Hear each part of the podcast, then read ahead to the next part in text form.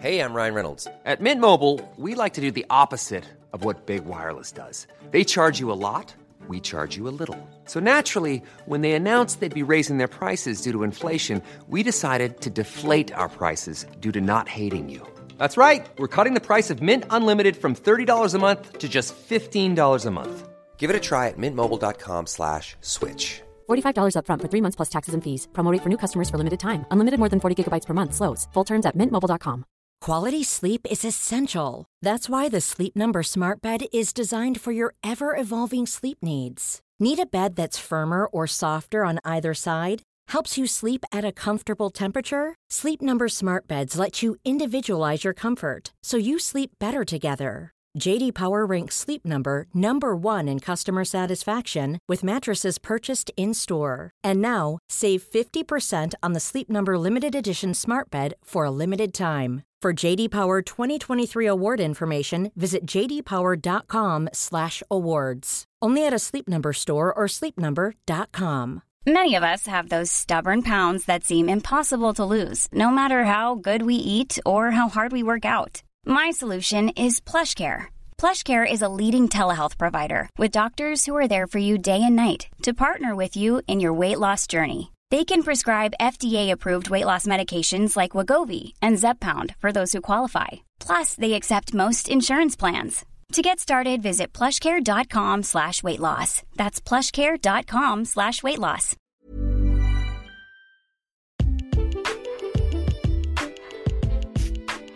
Hola, ¿cómo estás? Primero que nada, gracias por escuchar este podcast. Mi nombre es Oscar Cervantes, soy médico y mi objetivo es poder brindarte información para el Nacional de Residencias Médicas y también para ayudarte en tu formación como médico general. Esto lo hacemos gracias a el conocimiento que hemos adquirido y también gracias a los médicos que nos ayudan para poder ayudarte a ti, médicos invitados especiales dentro del podcast, que te van a estar ayudando y orientando día con día en donde quiera que estés y en donde quiera que te encuentres.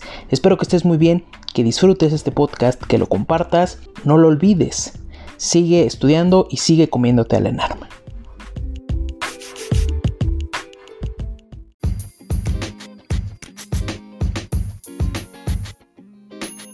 Hola, ¿cómo están? El día de hoy nos encontramos con un médico bastante reconocido a nivel mundial, a nivel nacional, que nos aceptó una invitación para hablar aquí de síndrome coronario agudo. Él es el doctor Juan Carlos Pérez Salva, es cardiólogo, hemodinamista. Y pues, este, muchísimas gracias, doctor. ¿Cómo está? Buenas tardes. Al contrario, hola Oscar, ¿cómo estás? Bien, ¿tú qué tal? Muy bien, muy bien, gracias, doctor. Gracias por aceptar la invitación. Al contrario, gracias a ti. Eh, rumbo al ENARM, que se debe de conocer eh, la etiología, que es cómo se puede identificar, cómo se puede diagnosticar a tiempo, que es dentro de lo más importante, y también eh, el tratamiento básico que debe de saber un médico general, no solamente para el examen nacional, sino también para, pues, para la vida diaria, ¿no? para la práctica, doctor. Entonces, bueno, no sé si pudiéramos empezar. Eh, prácticamente, pues el síndrome coronario agudo sabemos que es eh, una cardiopatía o en este caso algo que esté comprometiendo el desequilibrio entre el oxígeno, entre el aporte de oxígeno y el desequilibrio entre la demanda del mismo. Entonces, bueno, eh, ¿cómo podemos clasificar si es estable o inestable, doctor? Los síndromes coronarios desde hace algún tiempo, antes del año 2000, se catalogaban de acuerdo a la presencia o no presencia de necrosis en el electrocardiograma. Estamos hablando de una época en la cual em, lo más que uno tenía para saber si las personas tenían necrosis o no en el corazón por haber tenido un infarto era la presencia de onda Q en el electrocardiograma. De hecho, incluso antes del año 2000 la clasificación de los síndromes coronarios. No existía como tal la palabra síndrome coronario. Era infarto con onda Q o sin onda Q. Así era, hablo de antes del 2000, tú no nacías seguramente, acababas de nacer. Sí, ya había La onda, ya bueno, pero poquito.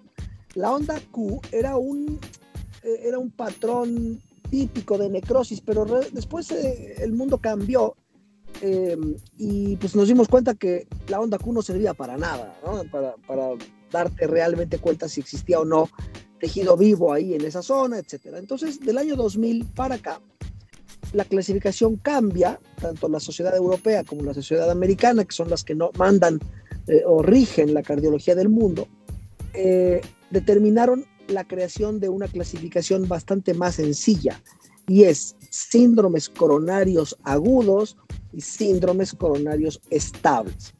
En los síndromes coronarios estables están la angina de pecho estable, uno, y dos, a grandes rasgos, la cardiopatía isquémica crónica, sin angina, por ejemplo, ¿no? La angina de pecho es, no es otra cosa más que el dolor del corazón de origen isquémico. Cuando a una persona le duele el corazón, eso se llama angina. ¿Sale? Es el típico cuadro que ustedes conocen bien, dolor en el pecho, opresivo, se va las mandíbulas, el cuello, los hombros, los dos brazos o el brazo izquierdo, sudor frío, falta de aire, ansiedad, eh, todo esto, ¿no? Palpitaciones. Entonces, la angina de pecho, bueno, los síndromes coronarios estables se clasificaron en, en, estos dos. Angina de pecho estable, que es aquel paciente que tiene un tapón en las arterias coronarias, en una, dos o tres arterias coronarias. Y eh, recordarán que para fines prácticos, a pesar de que hay dos arterias coronarias, izquierda y derecha, hay tres grandes ramas, circunfleja que va por el lado izquierdo, por el medio la descendente anterior y la derecha que va por la derecha, ¿no? Y la, la que va a la cara inferior. Entonces, finalmente, los enfermos que tienen angina de pecho estable tienen eh, un patrón muy predecible de dolor en el pecho, es decir, cada vez que hacen un esfuerzo físico les duele. ¿Se acuerdan ustedes que en los libros viene la angina de esfuerzo? Bueno, pues esta angina de esfuerzo es eh, el síntoma que da del, corazón, el dolor, porque no llega sangre. ¿Por qué? Porque hay un tapón, ¿ok? Y este, este tapón, habitualmente entrando ya al tema fisiopatológico, está hecho de aterosclerosis. Es una placa de grasa, un centro lipídico y un poquito una corteza medio fibrótica y eso dependiendo un poco del tiempo de evolución de esta placa. Y la otra, que es la cardiopatía isquémica estable, o bueno, la cardiopatía isquémica crónica estable, que es aquellas personas que tienen muchos tapones en las arterias, que por alguna razón no tienen dolor, si no tienen angina, y lo que va pasando con el corazón es que se va marchitando. Si el ventrículo izquierdo comienza a hacerse más grandecito, más grandecito, se va dilatando poco a poquito porque no le llega sangre, es como una plantita marchita, ¿no? Que, no se marchita de un día para otro, se marchita en semanas o se marchita en meses. En estos casos, muchas veces son pacientes eh, de años, tienen muchísimos años con cardiopatía isquémica crónica, tienen muchísimos años con tapones en las coronarias, nunca lo han sabido, eso es típico de los diabéticos, por ejemplo, tienen tapones y no lo saben, y así andan por la vida, y un buen día, de manera casual, van al médico por otra cosa, se van a operar de la vesícula, les van a cambiar la cadera, les van a poner una prótesis de rodilla o van a algo y de, pura casualidad les encuentran algo raro en el electro, van a una valoración preoperatoria y el médico internista ve y dice, esto está un poco raro, pídanle un ecocardiograma. Y en el ecocardiograma se encuentra un corazón dilatado, con trastornos difusos de la movilidad, y este paciente no lo sabía y llevaba 20 años con las arterias tapadas, ¿ok? Estos son los síndromes coronarios estables. En el año 2000 se inventa la troponina, es decir, se inventa la prueba de laboratorio para poder eh, medir la troponina, ¿no? Al principio era cualitativa, cualitativa, positivo o negativo. Si la tienes positiva, pues es un infarto. Si la tienes negativa, no es un infarto. Eso es, estoy hablando del año 2000. Eh, y después ya se empieza a cuantificar la troponina T, la troponina I, que la mejor de todas es la troponina I. Últimamente la, hiper, la ultrasensible o hipersensible que se llama, que tampoco tiene una utilidad clínica muy importante. La, mera, mera, mera troponina, la I, es la, la, que está más estandarizada a nivel mundial. Em, y, y gracias a la existencia de la prueba de laboratorio para medir la troponina, se comienza el mundo a dar cuenta que el tener o no tener onda Q en el electro realmente no servía para nada. Se hacían menos cateterismos de los que se hacen ahora en, este, en este mundo, ¿no? Antes no había tantos. y el mundo se empieza, a, se empieza a dar cuenta, yo era residente en aquellas épocas, se empieza a dar cuenta el mundo que, em, que no correlaciona la presencia de troponina con la presencia de tapones de cierto tamaño en las arterias coronarias. Entonces, la clasificación de los síndromes coronarios agudos ahora se enfoca en dos pequeños cambios, bueno, no tan pequeños, pero dos eh, sutiles a veces eh, cambios eléctricos que tienen que ver con el segmento ST. El segmento ST es el segmento que empieza donde termina eh, la onda S y termina la onda T. Es toda la repolarización ventricular, ¿ok? Entonces, ahí es un lugar muy sensible para detectar isquemia.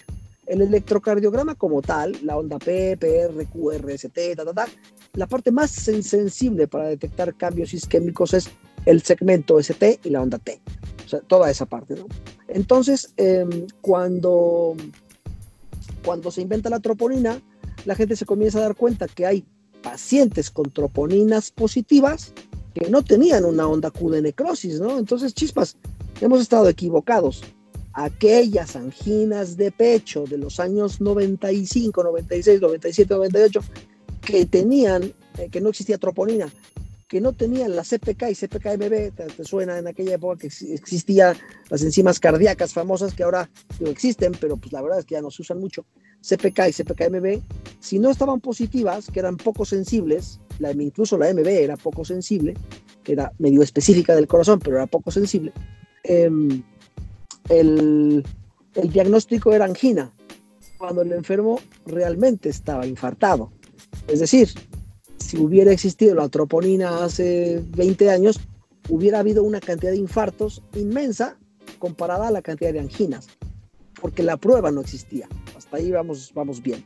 Entonces, claro, nos empezamos a dar todos cuenta que la clave no estaba en la troponina, que la clave no estaba en el daño miocárdico ya establecido, nos dimos cuenta que la clave estaba en los cambios eléctricos en el segmento ST.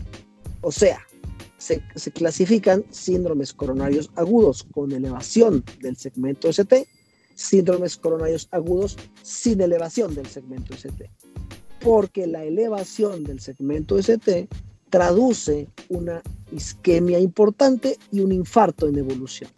En otras palabras, aquellos pacientes que parece que les duele el pecho, tienen un cuadro clínico que es clínicamente un infarto, que parece un infarto, si tienen elevación del segmento ST en dos o más derivaciones contiguas, están infartándose. ¿okay? Recordarán ustedes que de 1 a BL es la cara lateral, de 2 a 3 a BF es la cara inferior y de B1 a B6 es la cara anteroseptal y de, de B1 a B4 y de B1 a B6 es la anterolateral. Bueno, esto lo que te traduce es que si dos o más derivaciones de estas eh, contiguas de estas caras tienen el ST elevado, el paciente se está infartando. Y aquí viene un poco de lo que tú tocabas. No necesitas las troponinas para saber si el paciente se está infartando. No necesitas hacer un ecocardiograma. No necesitas esto hacer pruebas sofisticadas. Lo que necesitas es un electrocardiograma, ¿ok? Entonces, el, síndrome coronario agudo con elevación del segmento ST, la arteria está tapada al 100%, con un, infarto sin elevación del segmento ST, la arteria no está tapada al 100%. Es decir, todavía pasa un poquito de flujo de sangre, que es lo que en aquellas épocas se llamaba isquemia subepicárdica, isquemia subendocárdica, lesión subepicárdica, lesión eh, subendocárdica. no es un, un infarto en evolución, sino cambios isquémicos porque todavía pasa un poquito de sangre. Eh, dentro de lo que se trata de, digo, ya lo mencionó, eh, es prácticamente una placa de ateroma, es una placa de ateroma que puede ir obliterando poco a poco, o que bien la placa de ateroma cierra completamente la luz del vaso o se rompe, ¿no? Por algún o otro. exactamente por algún otro efecto. Pero dentro de esto, eh, específicamente, ¿cuál, es, eh, ¿cuál se considera el factor de riesgo más importante para poder generar este, pues un infarto prácticamente, un síndrome coronario? Los infartos que tienen elevación del ST, bueno, los síndromes coronarios agudos que tienen elevación del segmento ST, tienen un componente de placa rota y la llegada de un trombo. Es decir, eso que dijiste es básico. Cuando hay una placa de grasa, habitualmente puede ser una angina estable o puede ser una cardiopatía isquémica crónica o un síndrome coronario agudo sin elevación del segmento ST, como bien decías. Una placa que al, cabo de años va eh, cerrando poco a poquito la arteria, se comienza a calcificar, comienza a crecer em, y cierra un porcentaje importante de la, de la arteria. O bien cuando hay una ruptura de esta placa, llega un trombo, el trombo tapa al 100%, hay elevación del ST. El trombo no tapa al 100%, no hay elevación del ST. Hay cambios dinámicos en el ST y una T negativa, por ejemplo. El factor más importante a nivel mundial se considera la diabetes y la suma de diabetes con otros factores hay quien fuma solamente y no tiene otros factores. Los cinco o seis factores más importantes de riesgo son diabetes, en ese orden de importancia, tabaquismo en segundo orden de importancia, hipercolesterolemia en el tercero, o sea, dislipidemia, un factor eh, eh, aterogénico en el perfil de lípidos, hipertensión, eh, herencia genética, un factor hereditario, ¿qué otra cosa se me olvida? Hipertensión, nada más, diabetes y tal, pues realmente es así. Son esos, esos cuatro, cinco, seis factores. Hay algunos más raros, mutaciones de los genes de la lipoproteína minúscula eh, y alguna otra cosa, pero ya es más, más puntual. ¿no? Eh, el factor más importante a nivel mundial es la diabetes, no hay ninguna. 50% de la gente que se muere de diabetes no se muere de diabetes, se muere de complicaciones cardiovasculares, ¿no? Y el otro 33 3% por ahí hasta el año 2000 y cachito, 2004, creo que fue el registro mexicano de hipertensión arterial, el 30% de las personas hipertensas acababan teniendo un evento vascular, ya sea coronario o cerebral. Ok, doctor, muy bien. Eh, ahorita que toca ese punto de la diabetes, y principalmente se lo preguntaba porque, bueno, en, muchos lados, ¿no? Es, tocan los factores de riesgo que, usted menciona.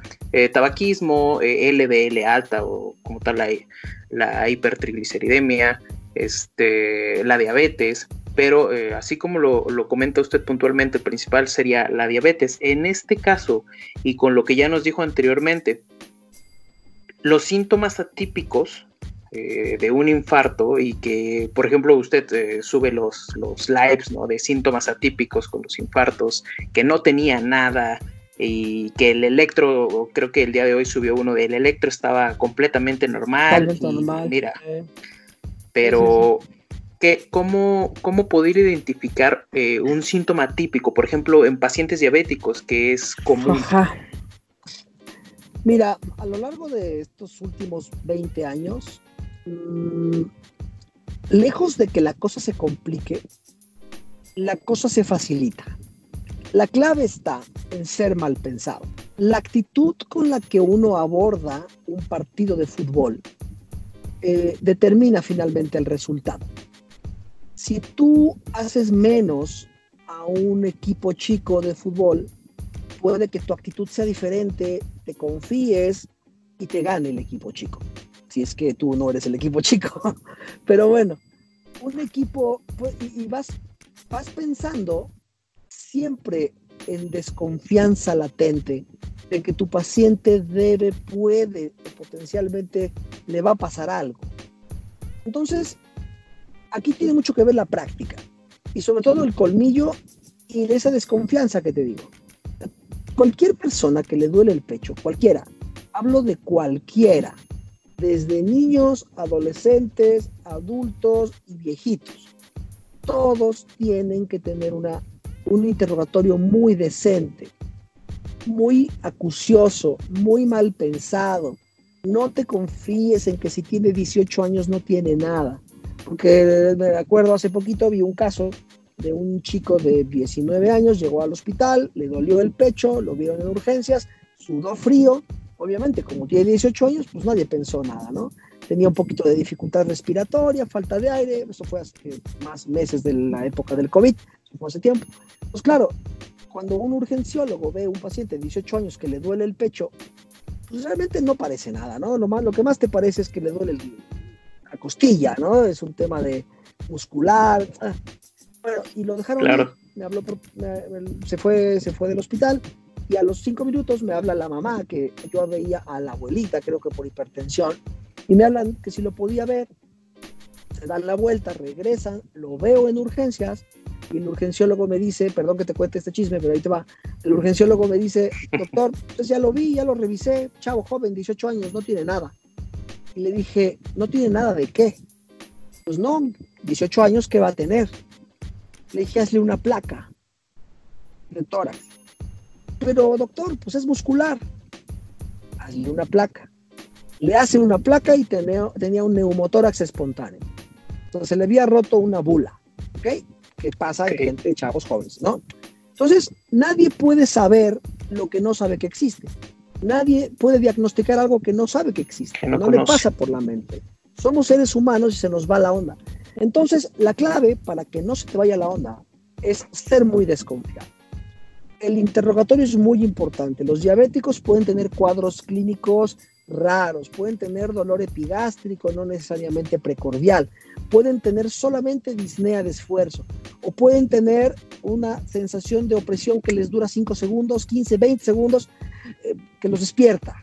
Pueden tener eh, arritmias, pueden tener síncope como primer episodio de causa isquémica, pueden tener taquicardia ventricular, palpitaciones, ta, ta, ta, ta, ta, ta, ta, arritmias, palpitaciones y doctor, siento que me brinca el pecho y me mareo. Ah, no se preocupe, le bajó el azúcar.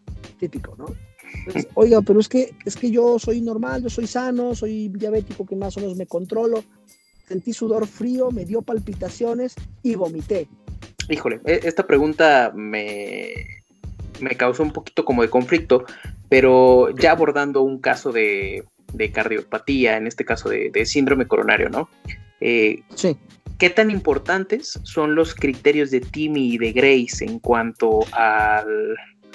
eh, eh, hay, hay bibliografías que los... ah, Exacto, al pronóstico. Hay, hay bibliografías que dicen que sí valen, otros que no valen. Eh, digo, usted que lo ve este, diariamente, no sé, Sí, sí. ¿qué tan, ¿qué tan importante es Timmy Grace? muy importantes. Son- a ver, son muy importantes en materia de investigación y son muy importantes en materia de pronóstico. Mientras más puntaje tienes en ambas escalas, tu pronóstico va a ser peor y, y- y miden mortalidad. Entonces, claro, tu mortalidad a cierto tiempo va a ser eh, tal o cual número. Pero esto no depende únicamente de, este puntaje numérico, porque en la vida real, lamentablemente, tú puedes tener una escala de Grace alta y el enfermo a partir de ese momento cuidarse bastante bien, controlar su azúcar, bajar de peso, dejar de fumar, tú le pones un stent a la arteria culpable del problema, el paciente tiene una función ventricular más o menos conservada, toma sus medicamentos, antiagregación plaquetaria doble, taca, taca, taca, hace rehabilitación cardíaca y esta escala de Grace va a ser diferente en el futuro, es decir, se va a mejorar ese enfermo. Y al revés, tú puedes tener un paciente con una escala de Grace más o menos baja, que puedes pensar que le va a ir bien, y a los 15 días suspende la antiagregación plaquetaria, se trombosa el stent y se muere. Con lo cual, ser doctor y adecuarse a las escalas es únicamente para conocimiento general. Y no lo usas todos los días, la verdad, más que para fines educativos. Sí, para que tu residente de arriba sepa que te la sabes, para que tu residente de abajo tú lo apantalles sabiendo que te lo sabes o que, que se la expliques, pero finalmente estos puntajes, casi todos los puntajes, acaban siendo inútiles en el día a día, porque te dan un escenario tentativo y un escenario hipotético. Hay una pregunta que, bueno, eh, me hicieron llegar. Dentro de los tipos de infarto agudo del miocardio, 1, 2, 3, 4, Mm. 5, ¿cuál es el más común, doctor? Al uno, totalmente. El, el- el típico, o sea, el infarto por aterosclerosis. Los otros casi no los ves, ¿no? El síndrome coronario agudo por flujo lento lo ves muy poquito, el, el que tiene que ver con beriberi, con anemias y con eh, más eh, necesidades de sangre que aporte y tal y cual, son muy raros. O sea, en la vida, en la vida diaria de casi 400, 450 cateterismos que hago yo al año, todos tienen aterosclerosis, todos, todos. En mayor o en menor grado, todos tienen placas de grasa que tarde o temprano se rompieron.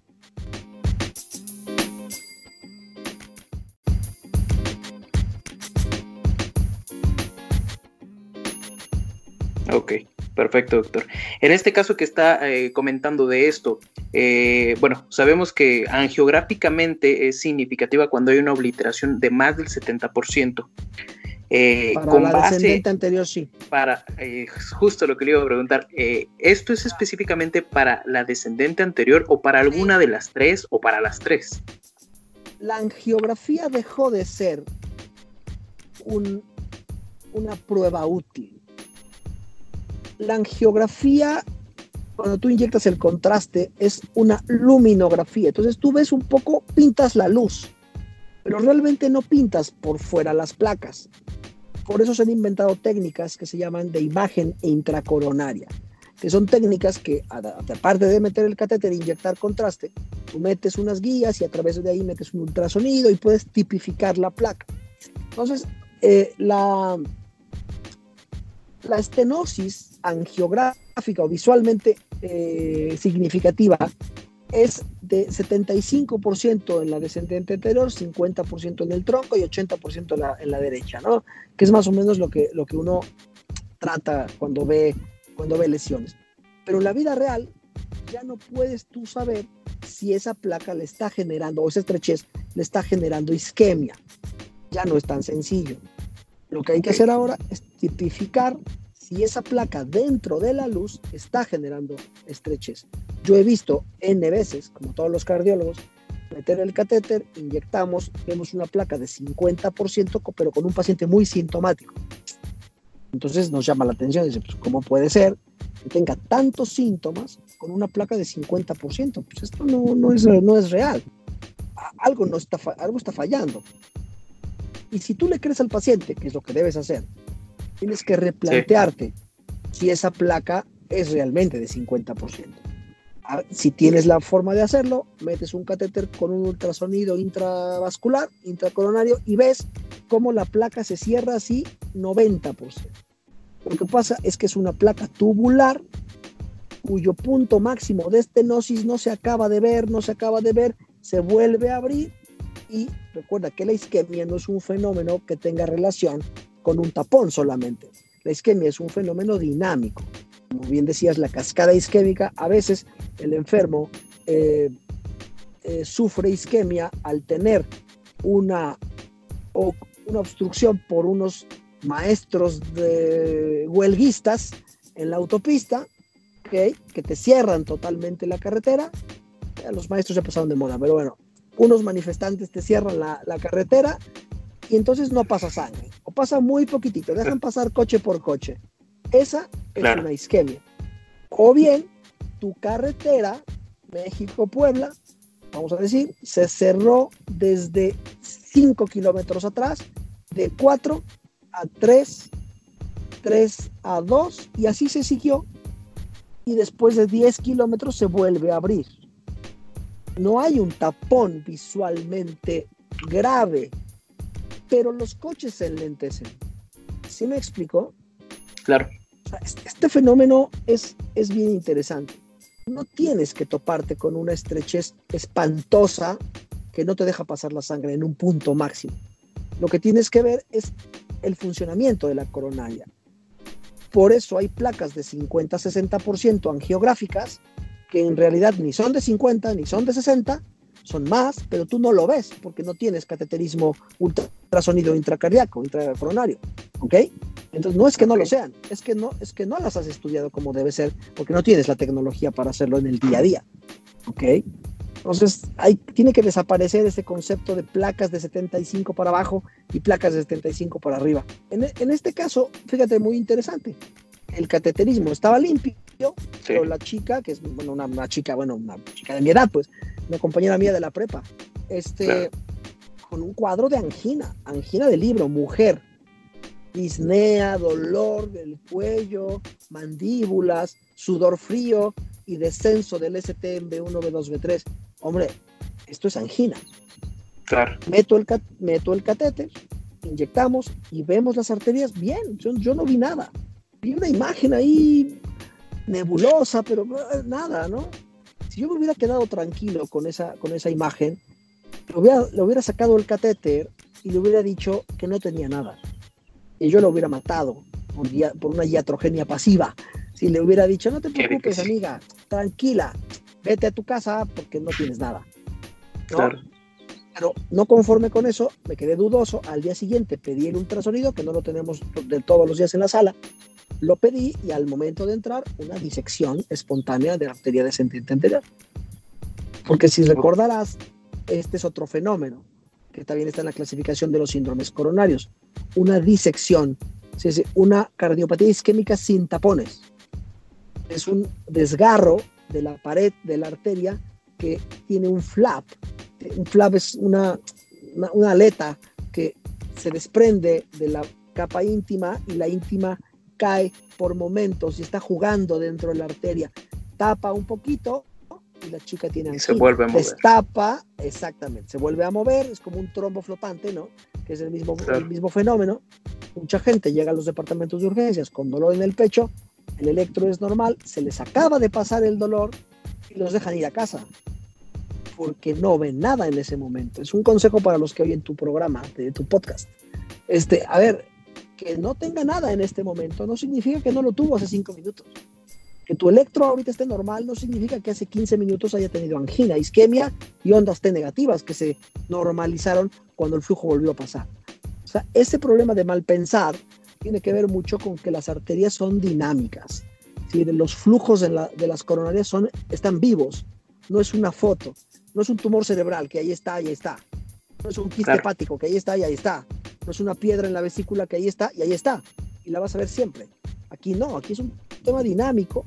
Si, si la chica viene sin dolor, ya se le quitó, el electro está normal, tú puedes equivocadamente dejarla ir, ¿no?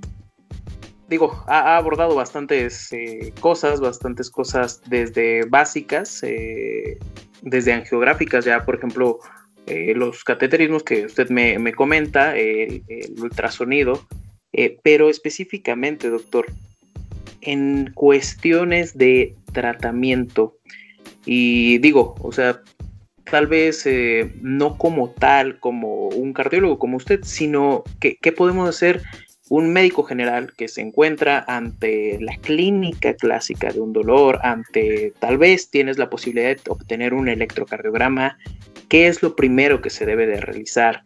Y posteriormente a esto le quiero hacer también una pregunta que, me hicieron en Instagram, que yo sé que ya es muy eh, anticuado, pero lo de mona, o sea, este tratamiento de mona. Eh, sí, aún se encuentra, ¿sí? Mira, a ver, el, famoso Mona tiene un problema grave, el nombre. Claro.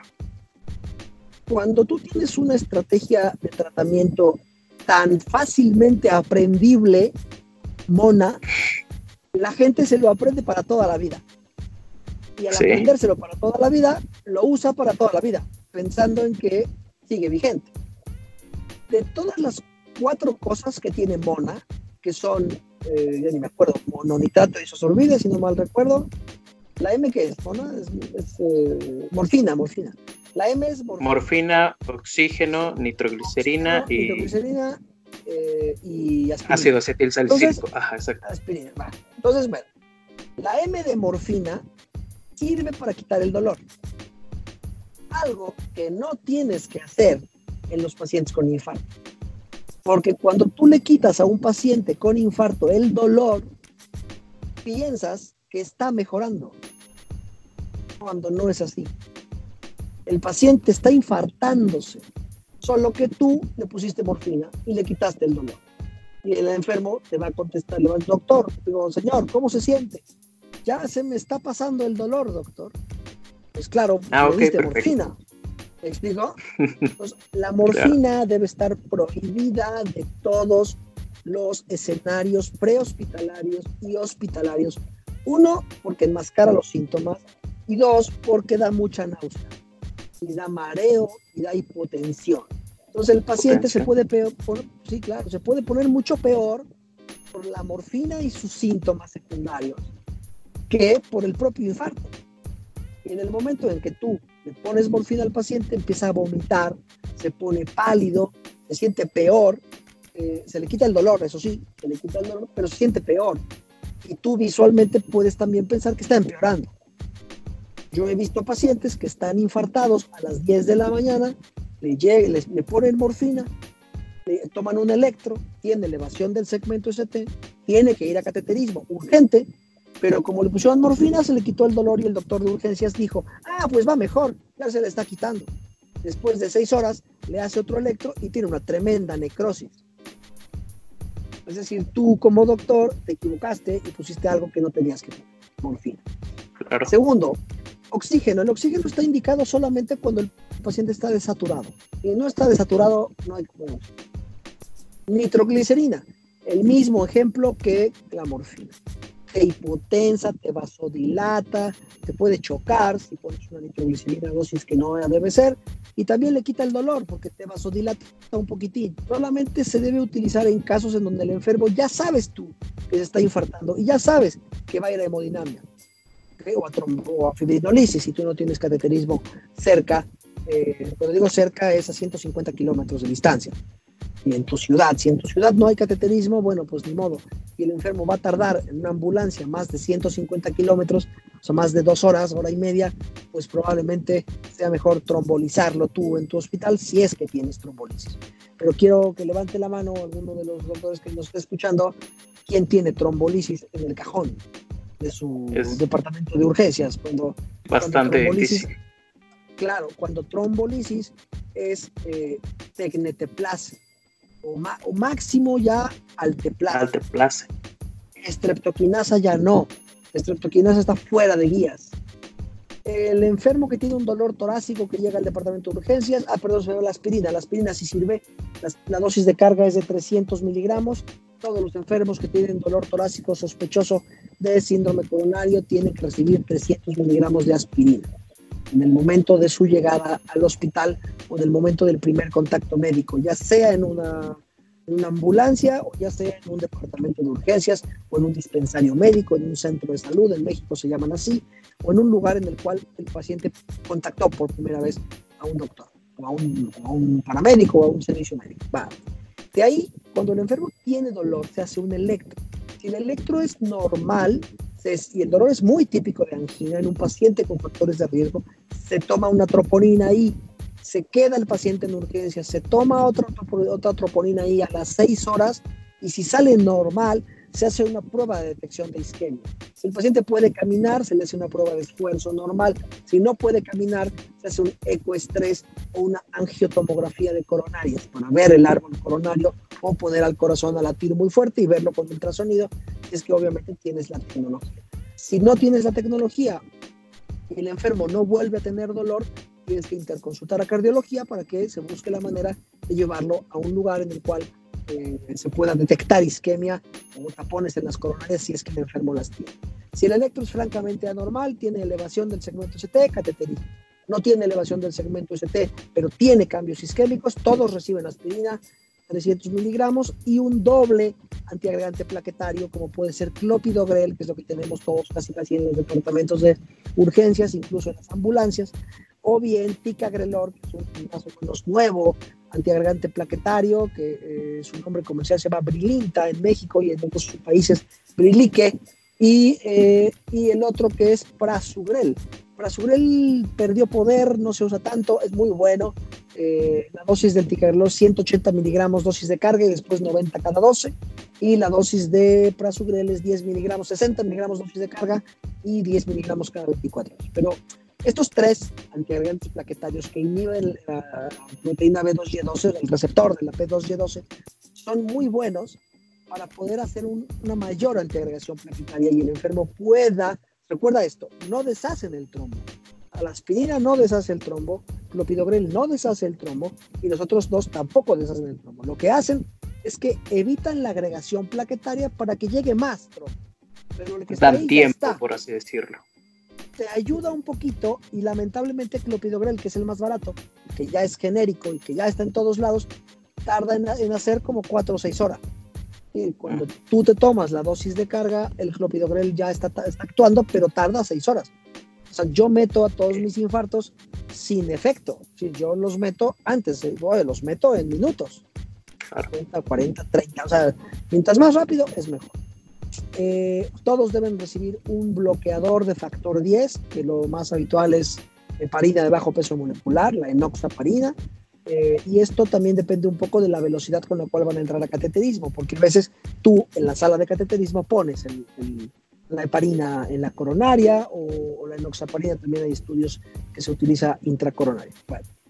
Y eh, cuando tienen elevación del ST van a cateterismo antes de 90 minutos, cuando no tienen elevación del ST, pero tienen isquemia, se puede tener una actitud conservadora que es programar el cateterismo para 24, 48 y hasta 72 horas del el inicio de los síntomas. Pero te voy a ser muy franco. 72 no me gusta, 48 más o menos y 24 me gusta más, porque si llega el enfermo de día, pues lo metes en la tarde. Si llega el enfermo de noche, puedes pasar la noche, puede dormir y al día siguiente lo metes en la mañana, porque ya está recibiendo estabilizadores de la placa. Aspirina, clopidogrel, eh, heparina, enoxaparina, un poquito de estatinas, y nada más. Un paciente con síndrome coronario no debe recibir demasiadas cosas. Aspirina, clopidogrel, enoxaparina y estatina, si acaso, y ya está. Fuera de eso, poco hay mayor tratamiento. Y el enfermo que tiene electro normal y tiene prueba de isquemia negativa, pues se va a su casa. Significa que nunca tuvo un síndrome coronario y tú te equivocaste. Chécate, chécate cómo el mensaje es muy interesante te puedes equivocar del lado del exceso de precaución. No te puedes equivocar del lado del exceso de confianza. Más vale que sea una gastritis que parece infarto y no un infarto que parece gastritis. N pacientes salen de los departamentos de urgencias de los hospitales públicos y privados, pero públicos más por la sobrecarga de trabajo que hay, eh, con tratamientos por si tiene un tapón coronario. Bueno, y si no lo tiene, y si sí lo tiene y se está infartando y no lo estás viendo, la mortalidad calculada en Estados Unidos de pacientes con síndromes coronarios que los dejaron ir es del 50%. O sea, llega un paciente con una probabilidad de morir. Tú no te das cuenta que tiene un síndrome coronario y lo dejas ir. Bueno, su mortalidad va a ser 50, eh, sí, 50% más alta. Tremendo. Así es. Eso serían lo, que me gustaría abordar con usted del síndrome coronario agudo. Eh, me parece muy claro todo, muy puntual todo, eh, la forma de explicar tan amena que, siempre es característica de usted, doctor, en, todas partes. Eh, por último, nada más, ¿qué consejo pudiera dar hacia los médicos que están rumbo a la preparación del de Nacional de Residencias Médicas y principalmente por, por este tiempo, ¿no? Que, digo, no sé si, si sabe, pero este tiempo que se extendió eh, dos ah, meses más prácticamente para, para noviembre. No sé, ¿qué consejo daría para, los médicos que, se encuentran preparados? solo tengo un consejo. Ok. El tiempo que le dedicas a estudiar para el examen es directamente proporcional a las probabilidades que tienes de pasar. Hay quien me pregunta, doctor, ¿cuánto tiempo tengo que estudiar para el examen? Todo, el que pueda. Todo es todo. Si estudias 10 horas es mejor que 9. Estudias 14 horas es mejor que 13. Mil veces.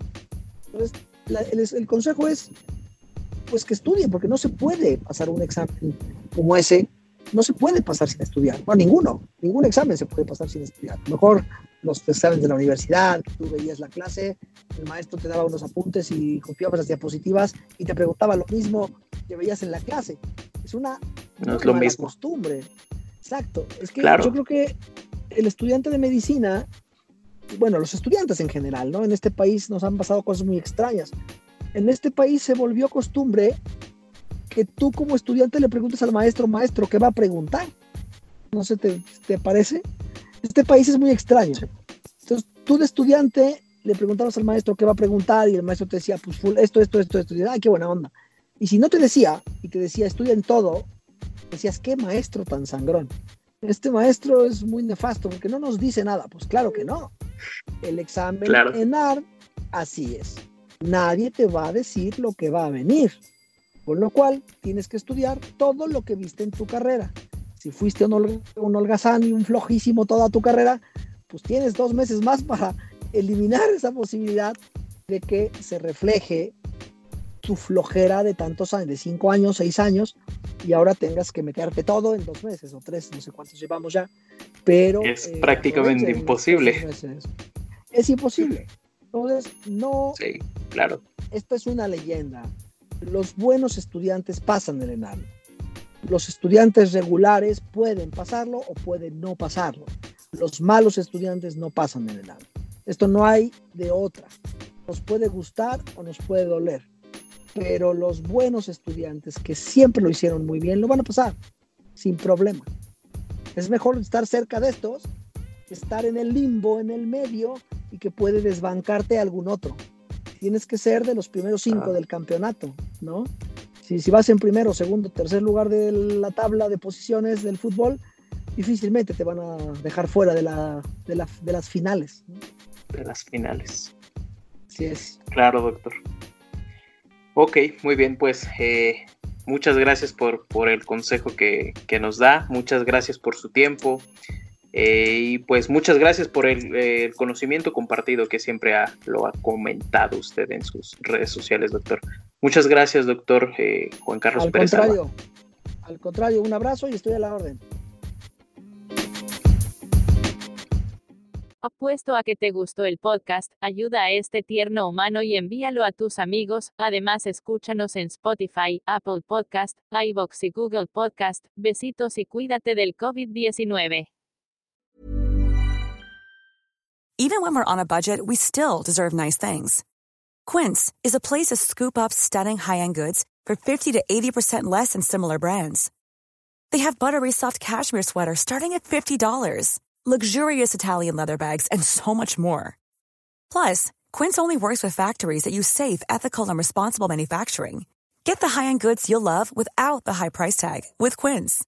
Go to quince.com/style for free shipping and 365-day returns. Ever catch yourself eating the same flavorless dinner 3 days in a row, dreaming of something better? Well, HelloFresh is your guilt-free dream come true, baby. It's me, Kiki Palmer.